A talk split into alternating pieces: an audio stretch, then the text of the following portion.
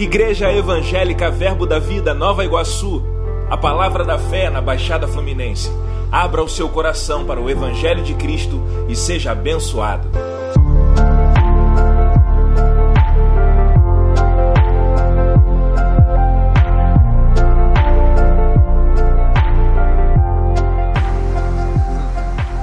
Glória a Deus. Boa noite, amados. Glória a Deus. Você pode levantar suas mãos e começar a agradecer ao Senhor por esse tempo onde a palavra vai nos alcançar. Aleluia. Toda resposta que a gente precisa, a gente tem na palavra. Pai, obrigado por esse tempo onde nós vamos receber do Senhor e da Sua palavra. Nós cremos que aquilo que nós precisamos do Senhor, através das instruções que a Sua palavra promove, nós vamos ser alcançados e vamos ter as nossas respostas. Nós louvamos o teu nome por esse tempo aqui, Pai, esse tempo de ensino. Te agradecemos pela unção para ensinar, pela unção para aprender. Obrigado, Pai. Amamos a Sua palavra. Obrigado por espírito de sabedoria de revelação no pleno conhecimento da Sua vontade. Obrigado pelos nossos olhos espirituais iluminados. Obrigado, Pai, porque a Sua palavra que jamais volta vazia vai prosperar na nossa vida e vai dar frutos a 30, 60 e a 100 por um, em nome de Jesus. Você pode dizer amém? Você trouxe sua Bíblia? Então nós estamos Estamos nesse ambiente, acho que está falhando aqui, pelo menos para mim, no meu retorno. Mas eu quero fazer uma confissão com você. Então, pegue sua Bíblia, mesmo que ela esteja dentro do seu celular ou do seu smartphone. Nós vamos fazer uma confissão. Levante sua Bíblia bem alto para fazer raiva no diabo. Diga assim: Eu sou o que a Bíblia diz que eu sou. Eu tenho o que a Bíblia diz que eu tenho. Eu posso o que a Bíblia diz que eu posso. Diga: Meu coração está aberto minha mente está alerta, eu vou receber a Sua palavra, pois uma só palavra, vinda de Deus, pode mudar e está mudando a minha vida e o meu ministério para sempre. Diga aleluia, glória a Deus.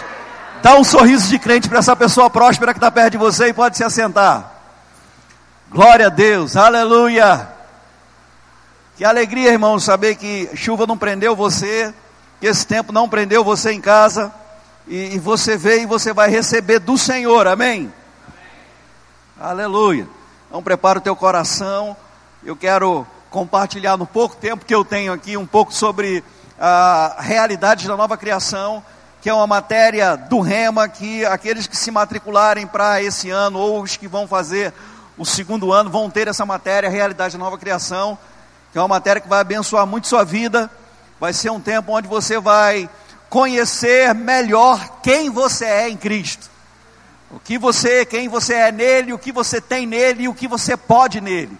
Se nós soubermos essas três coisas, quem somos, o que temos e o que podemos em Cristo Jesus, a nossa vida vai decolar. Porque essa é a vontade do Senhor, que a gente saiba qual é a nossa realidade hoje. Nós não somos como aqueles, ah, o povo de Deus do passado, da antiga aliança, nós somos um novo povo, uma nova raça, uma raça eleita, uma nação santa, amém? Nós temos ah, promessas, direitos e deveres, e a Bíblia diz que a aliança que nós fazemos parte, no sangue de Jesus, ela é baseada em melhores e superiores promessas. Eu não sei quanto a você, mas se a gente está ligado a algo que é melhor superior, tá bom demais, amém? A gente já está no lucro. Então a gente vai começar com um versículo bem conhecido. Eu quero que você abra sua Bíblia, por favor, em 2 Coríntios, no capítulo 5. Segunda carta de Paulo aos Coríntios, capítulo 5.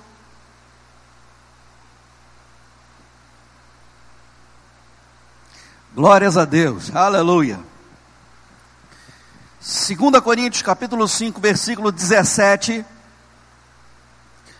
Quem achou, diga: minhas contas estão pagas. Oh, aleluia. Segunda carta de Paulo aos Coríntios, capítulo 5, versículo 17, diz assim: E assim, se alguém está em Cristo, tem alguém aqui hoje? Se alguém está onde? Em Cristo, é nova criatura as coisas antigas já passaram, eis que se fizeram novas. Oh, aleluia! Isso quer dizer que se você está em Cristo, todas as coisas antigas já passaram, não tem mais como te alcançar. O que ficou para trás, ficou para trás. Agora tudo é novo. No começo da nossa caminhada com Cristo, a gente tem um caminho novo que nunca foi trilhado antes e é por esse caminho que nós andamos. As coisas antigas passaram, não tem mais poder sobre você. Todas as coisas que talvez a gente tenha cometido erros, talvez a gente tenha falhado, talvez a gente tenha feito escolhas erradas na vida. Aliás, quando fazemos escolhas erradas, temos que administrar isso. Tem coisas que dá para a gente se livrar, tem coisas que a gente vai ter que administrar o resto da vida. Mas mesmo quando fazemos escolhas erradas e não temos como nos livrar das coisas erradas que nós escolhemos, nós administramos com sabedoria divina. E nós não somos mais culpados pelas escolhas erradas, porque agora a nossa história é nova. Tudo se fez novo. Esse, essa mesma, esse mesmo versículo na nova Bíblia viva diz assim: quando alguém está em Cristo, torna-se uma pessoa totalmente nova por dentro. Já não é mais a mesma pessoa, as coisas antigas já passaram e teve início uma nova vida. Amém. Na revista atualizada que nós lemos diz: Eis que se fizeram novas. Esse eis que é veja. Se você está em Cristo, você é uma nova criatura, uma nova criação, tem uma nova natureza. Agora, Veja que as coisas estão diante de você, as coisas que estão diante de você são novas. Veja as coisas novas que vão chegar para você. Veja a sua nova realidade. Veja quem você é em Cristo, o que você pode, como as coisas agora vão ser diferentes para você. Não, os problemas, as adversidades, as dificuldades, elas são iguaizinhas. Mas por causa da nossa nova natureza, a gente sabe lidar de forma diferente. Não nos afetam mais como nos afetavam no passado. Não nos abalam mais como nos abalavam no passado, porque agora a gente tem uma nova natureza. A gente tem um olhar diferenciado sobre essas coisas. As coisas antigas passaram, agora temos uma nova natureza. Somos filhos de Deus. Amém. O Deus que criou todas as coisas, o Deus que teve a ideia de criar o ser humano, a sua imagem, conforme a sua semelhança, agora ele não é só o Deus criador, ele é o nosso Pai em Jesus Cristo. Essa é a nossa realidade. Sabe, a Bíblia diz em Romanos no capítulo 8 que o próprio Espírito testifica com o nosso espírito que nós somos filhos de Deus. Sabe, a gente não precisa da aprovação de ninguém para a gente saber que a gente é filho de Deus. A gente não precisa passar, fazer um desfile de modas e as pessoas vão olhar para a gente e vai dizer: olha, esse aí está usando uma roupa de crente, então esse é filho de Deus. Esse aí não está usando roupa de crente, então não é filho de Deus. Não, não são as pessoas que dizem ou não dizem que nós somos filhos de Deus. É o próprio Espírito de Deus que testifica com o nosso Espírito. É uma verdade que se estabelece por dentro de nós. Sabe, eu preciso dizer isso. Quando você tem uma revelação por dentro, ninguém pode roubar isso de você. Amém. Em Cristo, nós somos uma nova criatura. Nascemos. E deixa eu te mostrar esse processo, é bem interessante. Efésios no capítulo 2, abra lá, por favor. Aleluia. Quantos amam a palavra? Aleluia. Amamos a Bíblia Sagrada. Amamos a palavra de Deus. 2 Coríntios capítulo 17, nós acabamos de ler, agora vamos para Efésios, carta de Paulo aos Efésios, no capítulo 2. Oh, glória a Deus, aleluia. Quem achou, diga eu sou filho de Deus. Efésios capítulo 2 diz assim: Ele, ele quem? Diga, Deus, Ele vos deu vida, estando vós mortos nos vossos delitos e pecados, nos quais andastes outrora, segundo o curso desse mundo, segundo o príncipe da potestade do ar, do espírito que agora, nesse exato momento, atua nos filhos da desobediência. Então, olhe um pouquinho para cá, veja só que coisa interessante. Ele nos deu vida quando nós estávamos mortos. Então, nós estávamos mortos. E como é isso? Se a gente estava vivo? Como é que a gente estava morto se a gente estava vivo? Se antes de ser crente a gente estava vivo? estava vivo, respirando, fazendo as coisas. A Bíblia diz que nós estávamos mortos. Essa morte é uma morte espiritual, uma desconexão ou uma separação de Deus. Antes, não agora. Não é a nossa realidade. Por isso o texto está dizendo que antes, antes nós estávamos, não estamos mais. Estávamos mortos por causa dos nossos delitos e pecados. Estávamos separados de Deus, como diz a Bíblia, alheios à vida de Deus. Estávamos mortos nos nossos delitos e pecados. E nós andar como nós andávamos outrora, e nós éramos movidos, influenciados pelo príncipe das potestades do ar, Satanás, o espírito que agora está atuando nos filhos da desobediência. Então veja só, se há um espírito maligno influenciando filhos da desobediência, e eles são chamados de filhos da desobediência, isso quer dizer que nós somos filhos da obediência. Amém. A nossa nova natureza, agora ela tende, ela inclina para a obediência. Porque nascemos de novo, o nosso desejo interno é de fazer o certo, é de andar em obediência, é de fazer aquilo que a Bíblia manda a gente fazer. Esse é o natural para a gente agora. Antes, nós éramos filhos da desobediência, estávamos mortos nos nossos delitos e pecados, nós, por mais que quiséssemos, nós não conseguíamos nos manter na obediência. Agora não, temos uma nova natureza, temos a natureza de Deus, agora somos filhos, temos o DNA de Deus.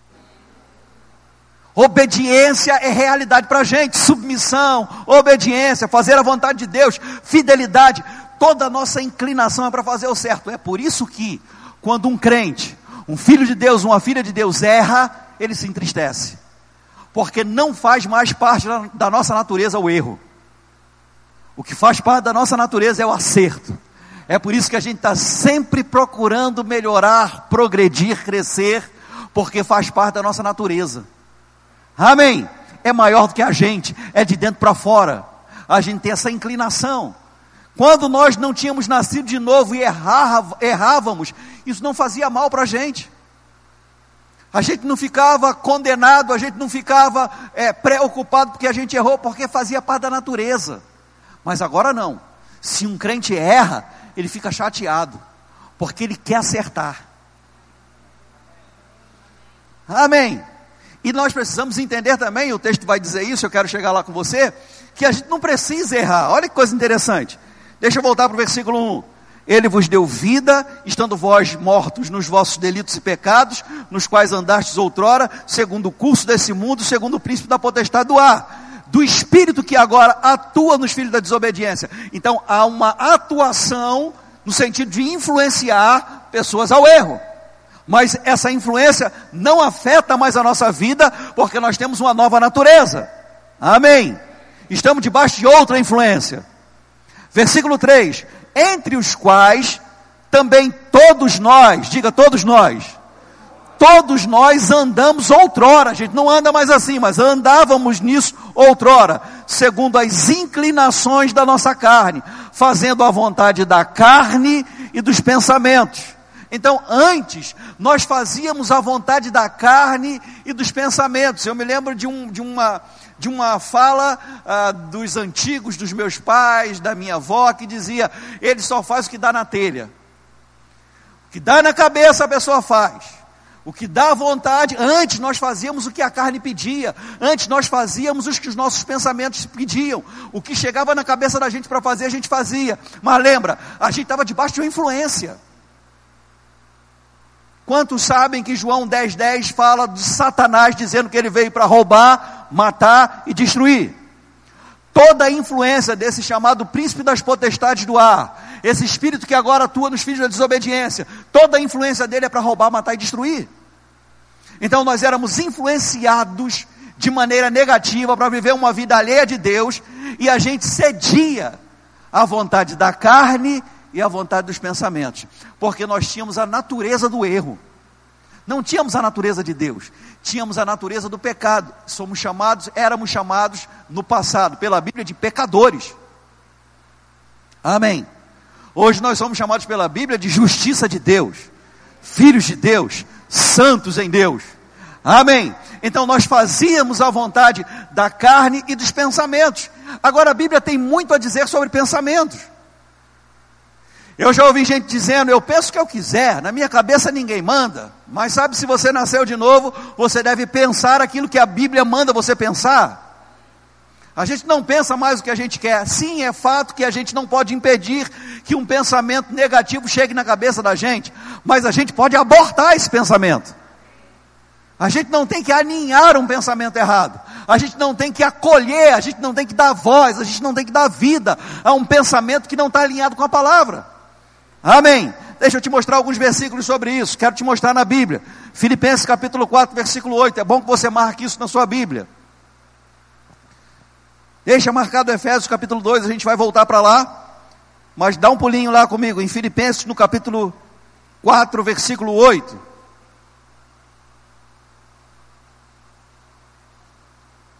Você está comigo?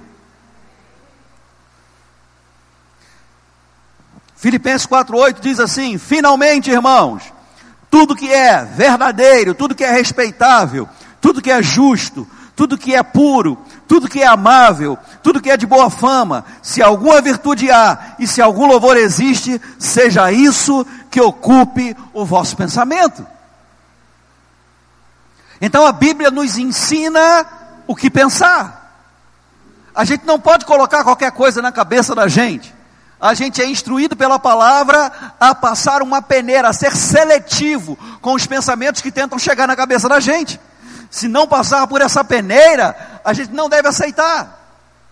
Amém. Se não for verdadeiro, se não for respeitável, se não for justo, se não é puro, se não é amável, se não tem boa fama, se não há nenhuma virtude, se não provoca louvor a Deus, isso não deve ocupar o nosso pensamento ocupar a nossa mente. Amém. Deixa eu te mostrar mais um texto para a gente confirmar essa verdade. Colossenses capítulo 3, versículo 8. Você está comigo? Colossenses 3, 8.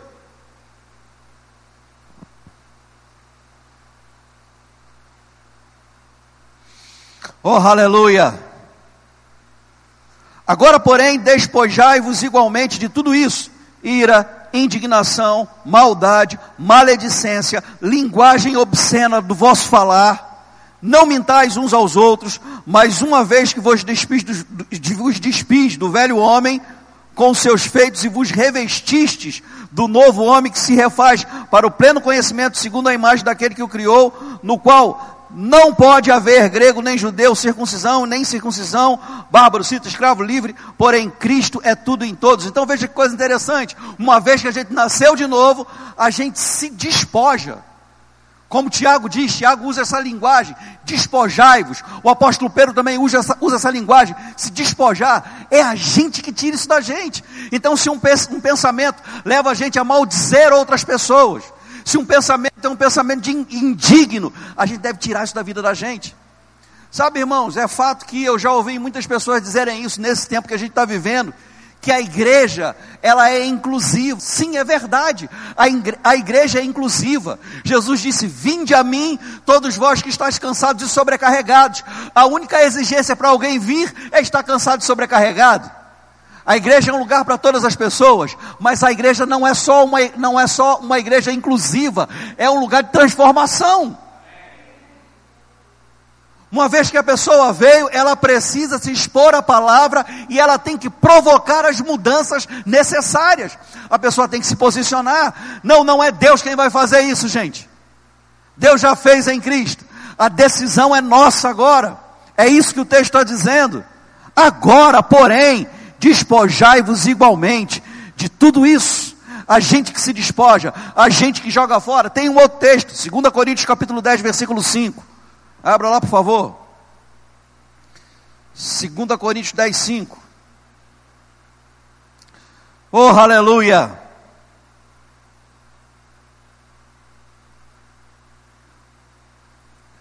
Deixa eu ler do versículo 4, que está falando da palavra de Deus. E essa milícia que a gente vai ler aqui não é essa batalha espiritual que se ensina por aí, onde você fica brigando com potestades e principados, como se eles fossem maiores do que você, como se eles estivessem numa posição de autoridade. E a Bíblia diz, no mesmo texto que fala de principados e potestades, que nós estamos assentados com Cristo, muito acima de todo principado, potestade, poder e domínio. Nós estamos no lugar de autoridade. E você vai ter a matéria autoridade do crente também esse ano, Rema, que fala sobre essa nossa posição em Cristo e nossa autoridade no nome de Jesus. Amém. Porque as armas da nossa milícia não são carnais, então a gente não vai lidar com essas questões de pensamentos que estão chegando de forma natural. As armas da nossa milícia não são carnais e sim poderosas em Deus para destruir fortalezas essas fortalezas são pensamentos errados que foram sendo construídos. Uma cultura que foi sendo formada ao, ao, longo dos anos, desde quando éramos criança, com informações erradas, com conselhos errados, com uma educação não muito boa, tudo fora da palavra, e a gente foi aprendendo e a gente foi acumulando, isso vai sendo transformado em fortalezas. Agora, deixa eu dizer para você: qualquer fortaleza é destruída pela palavra. Aleluia! A palavra é o martelo que esmiuça a penha. Anulando sofisma. Agora deixa eu te dizer também sobre sofismas. Sofisma é um argumento que induz ao erro. O mesmo príncipe das potestades do ar que nos influenciava quando nós não tínhamos nascido de novo, quando nós não tínhamos a natureza de Deus, ele continua sendo enganador e acusador e continua sendo espírito de engano, de erro e de mentira que tenta de alguma maneira influenciar a gente. E a única maneira que Satanás tem de influenciar um crente é quando o crente não se enche da palavra. Porque se ele não conhece a palavra, se ele não conhece a verdade, ele não pode andar em liberdade. É por isso que Jesus disse em João 8,32: Se conhecerdes a verdade, essa verdade conhecida, não é só ouvir sobre a verdade, mas conhecer, se familiarizar, a verdade conhecida vos libertará. E conhecereis a verdade, e a verdade vos libertará. A gente precisa conhecer a verdade para andar livre de influência, livre de pensamento errado. Porque quando conhecemos a verdade, nós estamos usando esses recursos, essas armas que são poderosas em Deus para destruir fortalezas, para anular argumentos que induzem a erro, sofisma e toda altivez que se levanta contra o conhecimento de Deus. Porque ah, quando andamos na vaidade dos pensamentos, e vamos ver isso, quando andamos nos pensamentos, guiados pelos pensamentos que não estão aliados com a palavra, estamos andando em vaidade. E andar em vaidade é andar em soberba a palavra anula toda altivez que se levanta contra o conhecimento de Deus. Amém. E levando cativo todo pensamento à obediência de Cristo. Não é Deus que vai fazer isso por nós. Somos nós que vamos administrar os pensamentos que chegam e vamos decidir aqueles que vão permanecer. Amém. Deus não vai tirar pensamento da cabeça da gente. Não é imposição de mãos que vai tirar pensamento errado da cabeça da gente, mas uma decisão. Antes não tínhamos a natureza de Deus. Pensamento chegava, a gente não tinha poder para tirar. Hoje, se um pensamento errado chegar, ele não precisa permanecer. A questão é como a gente está alimentando a nossa mente. Com o que a gente está alimentando a nossa mente? Porque as portas de entrada são ouvidos e olhos. Essas são as portas de entrada. Por isso, Provérbios capítulo 4 diz que nós devemos inclinar os nossos ouvidos para o ensino da palavra, que nós não devemos apartar os nossos olhos das Escrituras, porque são as portas de entrada. Se eu vejo qualquer coisa, se eu ouço qualquer coisa, é qualquer coisa que está entrando na minha cabeça. Amém, gente? Então, nasci de novo, batizado com o Espírito Santo, crente, dizimista, ofertante, uma bênção na igreja local, mas se alimentando de coisa que não edifica. Não vai prosperar. Amém. Provérbios capítulo 23 diz: Assim como o homem imagina em sua alma, assim ele é. Então, pensamento errado vai gerar uma construção errada. E eu ouvi algo que é verdade. Quando eu tenho um pensamento, eu vou gerar um sentimento que vai gerar um comportamento. Então, se as portas elas estão é, sem filtro e qualquer coisa está entrando, se eu não sou responsável para administrar o que está chegando na minha vida, eu deixo entrar qualquer coisa, qualquer coisa vai gerar problema na minha vida. Então, pensamento vai gerar um sentimento, sentimento vai gerar um comportamento. Pensa errado, vai sentir errado e vai agir errado. Sabe, irmãos, a Bíblia fala sobre perdão, a Bíblia fala sobre liberar perdão para aqueles que, que, que, fizeram algum tipo de maldade ou alguma coisa errada contra a gente, mas a Bíblia também fala sobre receber perdão. Então nós temos que estar pronto para liberar perdão e nós temos que estar pronto para receber perdão. Amém? Por que eu estou dizendo isso? Porque se você não sabe lidar com perdão, se você não sabe andar em amor, quando você, alguém fizer algum mal para você, e passado muito tempo, 5 anos, 10 anos, 20 anos, 30 anos, você lembra daquilo que fizeram lá atrás para você, e começa a falar sobre aquilo, a porta de entrada começa a receber daquilo que você mesmo está falando: ressentimento, mágoa. E aquilo vai provocar um sentimento. Um sentimento como se aquilo tivesse acontecido ontem. Como se aquilo tivesse acontecido algumas horas atrás. Como se aquilo tivesse acontecido há pouco tempo. Vai gerar um sentimento ruim. E esse sentimento ruim vai provocar um comportamento. Então a pessoa ah, ficou magoada com alguém, ou se machucou em algum ambiente. Eu não sei se você já ouviu, mas já ouviu, eu já ouvi gente dizendo assim: não, não quero saber de igreja. Porque na igreja aconteceu isso comigo, eu tive problema com liderança, eu tive problema com isso, com aquilo no departamento, o irmãozinho, a irmãzinha, não quero mais saber de igreja. E aquilo, quando você vai procurar saber o que foi, já passou tanto tempo, e se você souber mesmo que houve, vai ver que é uma bobagem, uma besteira, ou mesmo que seja algo sério, que tenha gerado algum tipo de consequência ruim para a vida daquela pessoa. A gente tem que se ver livre disso, porque aquilo gerou um sentimento ruim, que provocou um sentimento, então um, um, comportamento. A pessoa não congrega mais, a pessoa não se envolve mais, porque ela está presa naquilo que aconteceu lá atrás, e o prejudicado maior nessa história é a própria pessoa porque a obra não vai parar se alguém não quiser se envolver. A obra é de Deus, irmãos. Jesus continua sendo cabeça da igreja. Jesus tem recursos para cumprir tudo aquilo que foi prometido na palavra. Vai acontecer o que tem que acontecer. Não pense que não, eu, eu não quero mais saber, não vou trabalhar, não vou mais dizimar, vou comprometer a igreja. Você não vai comprometer a igreja. O arrebatamento não vai ficar comprometido se um crente fazendo beicinho não quiser mais congregar. Mas aquilo provoca um comportamento. E a pessoa fica com o pé atrás. Não, não quero mais me envolver. E passa uma vida toda com o pé atrás, gerando esse tipo de sentimento ruim e influenciando pessoas, afetando a própria família. Não conseguindo desenvolver o dom, o talento que Deus deu a ela. Porque todo ser humano nasce com um chamado. Todo ser humano nasce com um propósito. E os crentes descobrem qual é esse propósito. Mas se a pessoa já está acolhendo pensamentos errados, gerou sentimentos errados e provocou um comportamento, ela não vai ser fiel com aquele chamado que Deus, Deus, Deus fez para ela. Amém. Aleluia. Então a gente é responsável pelo pensamento, por administrar os pensamentos que chegam, e nós devemos usar as ferramentas e armas que Deus colocou à nossa disposição, renovar a nossa mente com a palavra pela palavra, estar cheio da palavra. Amém.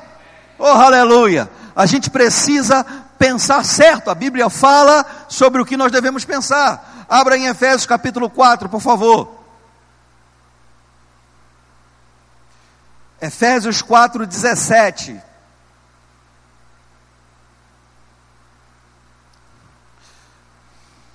Oh, aleluia.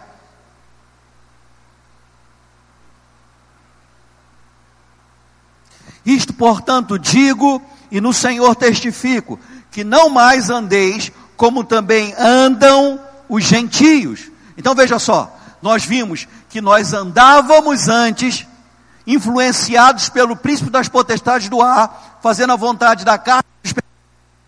Agora o texto diz: não ande mais como os gentios andam. Eles ainda andam dessa forma. Como? Na vaidade dos próprios pensamentos, obscurecidos de entendimento, alheios à vida de Deus, por causa da ignorância em que vivem pela dureza do seu coração. Então tem algumas coisas que a gente precisa conversar aqui. Veja que coisa interessante. Nós não devemos andar assim, é imperativo, não é opcional. Amém. Não ande como os gentios andam. Como eles andam? Na vaidade dos pensamentos. Eles acham que eles sabem mais do que Deus. Você já viu aquela pessoa que diz assim: Eu não sei porque Deus permitiu que isso acontecesse comigo. Se Deus é real, por que, que Deus permitiu que isso acontecesse comigo? Por que Deus não fez alguma coisa? A pessoa vive a vida toda longe de Deus, não quer saber de Deus, longe, alheio, como o texto diz, a vida de Deus. E aí, quando um problema acontece, ela quer culpar Deus. Como um Deus que, que a pessoa não ama, que a pessoa não serve, que a pessoa não abraça, que não é recurso para a pessoa, que não é socorro presente para a pessoa, quando ela escolhe, faz as escolhas dela e tem as consequências ruins, como ela vai responsabilizar Deus? Ela deu as costas para Deus nunca considerou Deus. Agora a Bíblia diz: não ande assim. Quando a Bíblia diz não ande assim, é porque existe o risco de, mesmo sendo crente, alguém continuar andando assim. Então a Bíblia diz: não ande assim. Por que a Bíblia diz não ande assim? Porque por causa da nossa nova natureza, a gente pode escolher andar da maneira certa. Amém. Então não ande como os gentios também andam, como? Na vaidade dos seus próprios pensamentos. A palavra diz algo, aí a pessoa diz: Não, mas eu. Tudo bem que está escrito na Bíblia, mas eu penso diferente. Vaidade dos pensamentos. A Bíblia diz que nós somos vencedores e mais do que vencedores, mas não, mas eu não me acho assim vencedor. Vaidade dos próprios pensamentos. Andar em linha com os pensamentos de Deus é concordar com aquilo que a palavra diz a seu respeito. Amém obscurecidos no entendimento e alheios à vida de Deus, por quê? Por causa da ignorância em que vivem pela dureza do seu coração. É por isso que nós dizemos que o maior inimigo da igreja não é o diabo, e sim a ignorância. Porque a falta de conhecimento faz com que o gentio, aquele que não nasceu de novo, viva uma vida alheia à vontade de Deus. Agora, o crente também que não conhece a Deus, perece não foi isso que o profeta Oséias disse? O meu povo perece porque lhes falta conhecimento. A falta de conhecimento, a ignorância faz com que a pessoa, mesmo tendo direito, viva uma vida alheia à vida de Deus. O ímpio não tem como, a não ser que ele nasça de novo. Agora, a gente tem a opção. A gente pode viver uma vida poderosa em Deus, e é a vontade de Deus, amém? Abra comigo, por favor. Volta lá para Efésios capítulo 2. Efésios capítulo 2, vamos lá. Como é que está meu tempo? Só?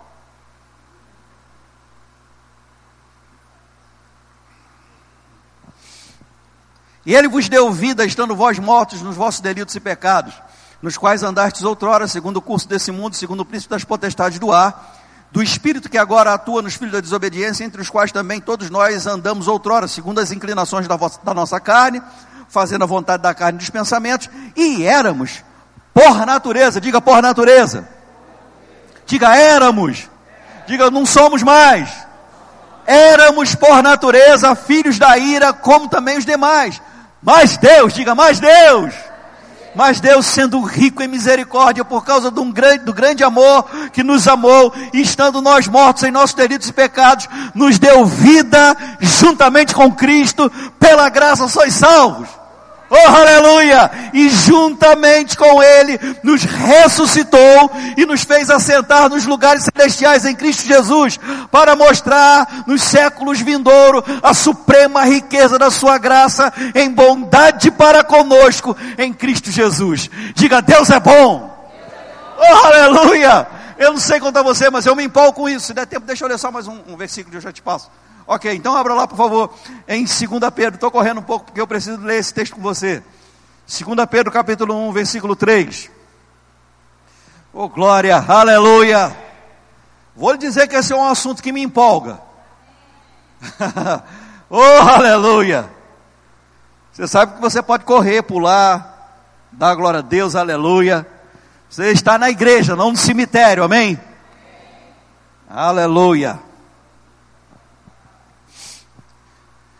Primeira carta de Pedro, capítulo 1, versículo 3: Visto como pelo seu divino poder, diga divino poder não, gente, não é qualquer poder, não, é divino poder. Sabe o que é divino poder? É o poder do próprio Deus.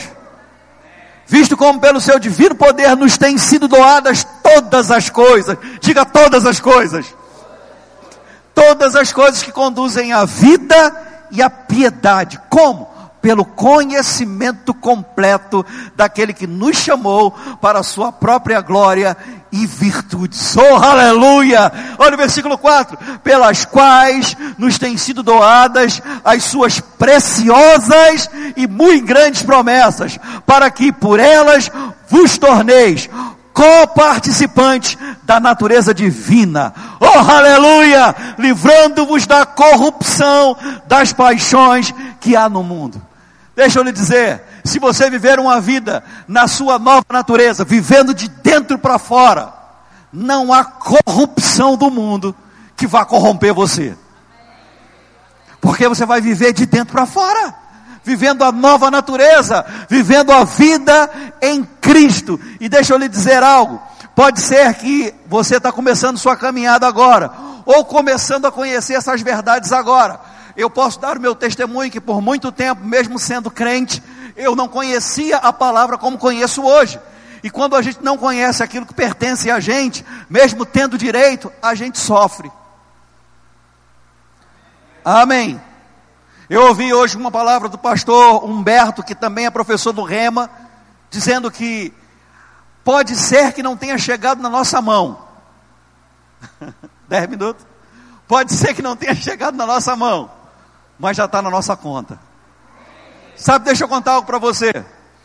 A gente fez uma campanha aqui na igreja e a gente está em plena campanha para ah, comprarmos cadeiras. Então, vocês estão vendo essas cadeiras pretas aí que vocês estão sentadas, tem mais algumas ali atrás, que vão lá para a sala do Rema também. E a gente fez uma campanha, e as pessoas ofertaram e se comprometeram. Algumas vezes pessoas me mandavam mensagem dizendo: Pastor, nós já fizemos a oferta de uma cadeira ou mais de uma cadeira e mandavam o comprovante da transferência pelo, pelo WhatsApp ou pelo, por mensagem. Então, a gente ainda não tinha o dinheiro na mão, mas já estava na nossa conta. Pode ser que você ainda não tenha experimentado, provado aquilo que você tem desejado, aquilo que é uma necessidade sua, aquilo que você quer ver na sua vida, mas eu vou dizer para você, já está na sua conta. já tem sido doado, já é nosso, já nos pertence, visto que pelo seu divino poder, não é na sua força é através do divino poder de Deus, já é nosso, já nos pertence, já foi creditado por Deus. E sabe, eu, eu, gosto quando Paulo diz, falando sobre a oferta lá em Filipenses, no capítulo 4, a oferta que chegou para ele. Ele diz: Olha, não que a gente esteja procurando donativo, mas o que a gente tem buscado é que o vosso crédito aumente diante de Deus. Sabe, tem coisas que já estão na nossa conta, todas as coisas já estão na nossa conta, e o nosso crédito ainda aumenta diante de Deus. Oh, aleluia!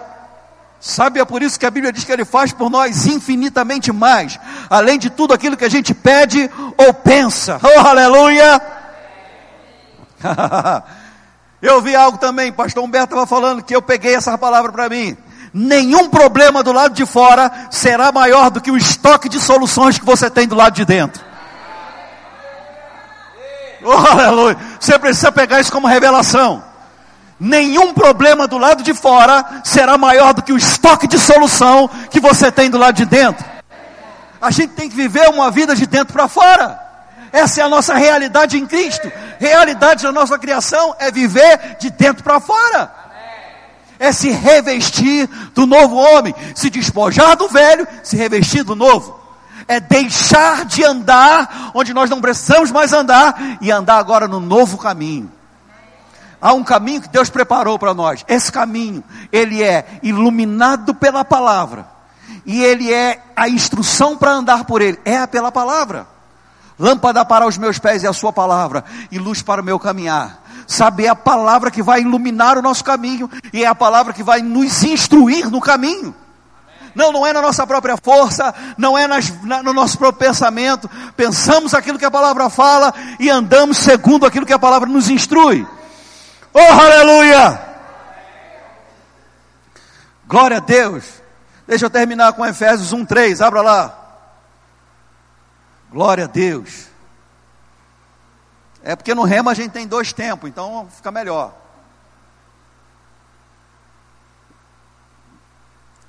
Mas por isso que é aula demonstrativa, por isso que é degustação. Você vai ficar com gostinho de quero mais. E não tem como, não é o professor, gente, é a palavra. Oh, glória a Deus. Quem achou Efésios 1:3, diga minhas contas estão pagas. Bendito o Deus e Pai de nosso Senhor Jesus Cristo, que nos tem abençoado com toda a sorte de bênção espiritual nas regiões celestiais em Cristo Jesus. Diga eu sou abençoado. Veja, a Bíblia não diz que Ele vai nos abençoar, mas que nós, Ele já nos tem abençoado com toda a sorte de bênção. Veja, não há maldição sobre a sua vida. Somos abençoados. Nós não temos maldição hereditária ah, com poder sobre a nossa vida. Depois que nascemos de novo, nós somos herdeiros de Deus, co-herdeiros com Cristo Jesus. Temos bênção hereditária. O nosso DNA é o DNA de Deus. A bênção do Senhor está sobre a nossa vida e nós fomos abençoados com toda a sorte de bênção espiritual nas regiões celestiais em Cristo Jesus. Agora, há algo sobre a bênção que eu preciso falar para você. A bênção, ela é na sua essência e na sua localização espiritual. Somos abençoados. A bênção, na sua essência e na sua localização ela é espiritual. As coisas do espírito são acessadas e desfrutadas pela fé. Já está disponível. Não é por força nem por violência. É pela fé. O Espírito nos instrui, o Espírito revela a palavra e nós agimos em fé. Nós já somos abençoados. Pastor, mas a, a, quanto mais eu rezo, mais assombração aparece, a coisa só está piorando, pastor, está difícil. Você ainda não colocou a mão, mas já está na sua conta. Você já é abençoado. Oh, aleluia. Sabe, você é filho de Deus e ninguém pode roubar isso de você. Deus é por você, Ele te amou e ninguém pode mudar isso. Nada pode nos separar do amor de Deus em Cristo Jesus. O que a gente precisa fazer é alimentar a nossa mente e o nosso coração com a palavra. Porque se nós andarmos no conhecimento revelado, e o Rema vai te ajudar nessa, nessa caminhada, se você sim a palavra, você vai viver os melhores dias da sua vida aqui na terra. Tudo que você não viveu até hoje. Ou se você diz, pastor, já está bom demais. A Bíblia diz que Ele faz por nós infinitamente mais. Além de tudo aquilo que a gente pede ou pensa, o que a gente faz é encher a nossa mente com a palavra de Deus, e Ele vai pegar esse material que a gente está dando, essa matéria-prima que a gente está dando a Ele, enchendo da palavra, e vai nos levar para um nível que a gente nunca pensou antes. Amém. Como diz o nosso amigo Bruno Henrique, Deus vai nos levar para um outro patamar. Você pode ficar de pé. Oh, glória a Deus, aleluia! Somos filhos de Deus, irmãos, e isso não é pouca coisa, não, hein? Você tem que se alegrar com isso. A gente está vivendo uma outra realidade. Pastor, mas a vida não tem luta, não, não tem desafio. A Bíblia fala de um bom combate da fé. Mas a Bíblia fala que enquanto a gente passa por aflição, a gente passa animado mantendo bom ânimo, porque a gente já sabe o fim da história. Fim da história já está escrito, qualquer que seja o problema, em Cristo, a gente já tem a solução. Pai, nós te damos graças por aquilo que o Senhor tem para fazer e está fazendo na nossa vida, pela palavra que foi depositada hoje no nosso coração. Somos agradecidos, Pai, a Sua palavra é a semente incorruptível da verdade, e ela foi plantada em terra fértil, e ela vai dar fruto a 30, a 60 e a 100 por um. Obrigado por Sua palavra prosperando na nossa vida e estimulando, Pai, cada um daqueles que tem o desejo de dar continuidade e de iniciar o rema. Obrigado, Pai, porque a verdade da palavra vai mostrar que há recursos, que o Senhor é provedor e que haverão intervenções para que façam o rema em nome de Jesus. Você pode dizer amém, glória a Deus, aleluia. Diretora, por favor.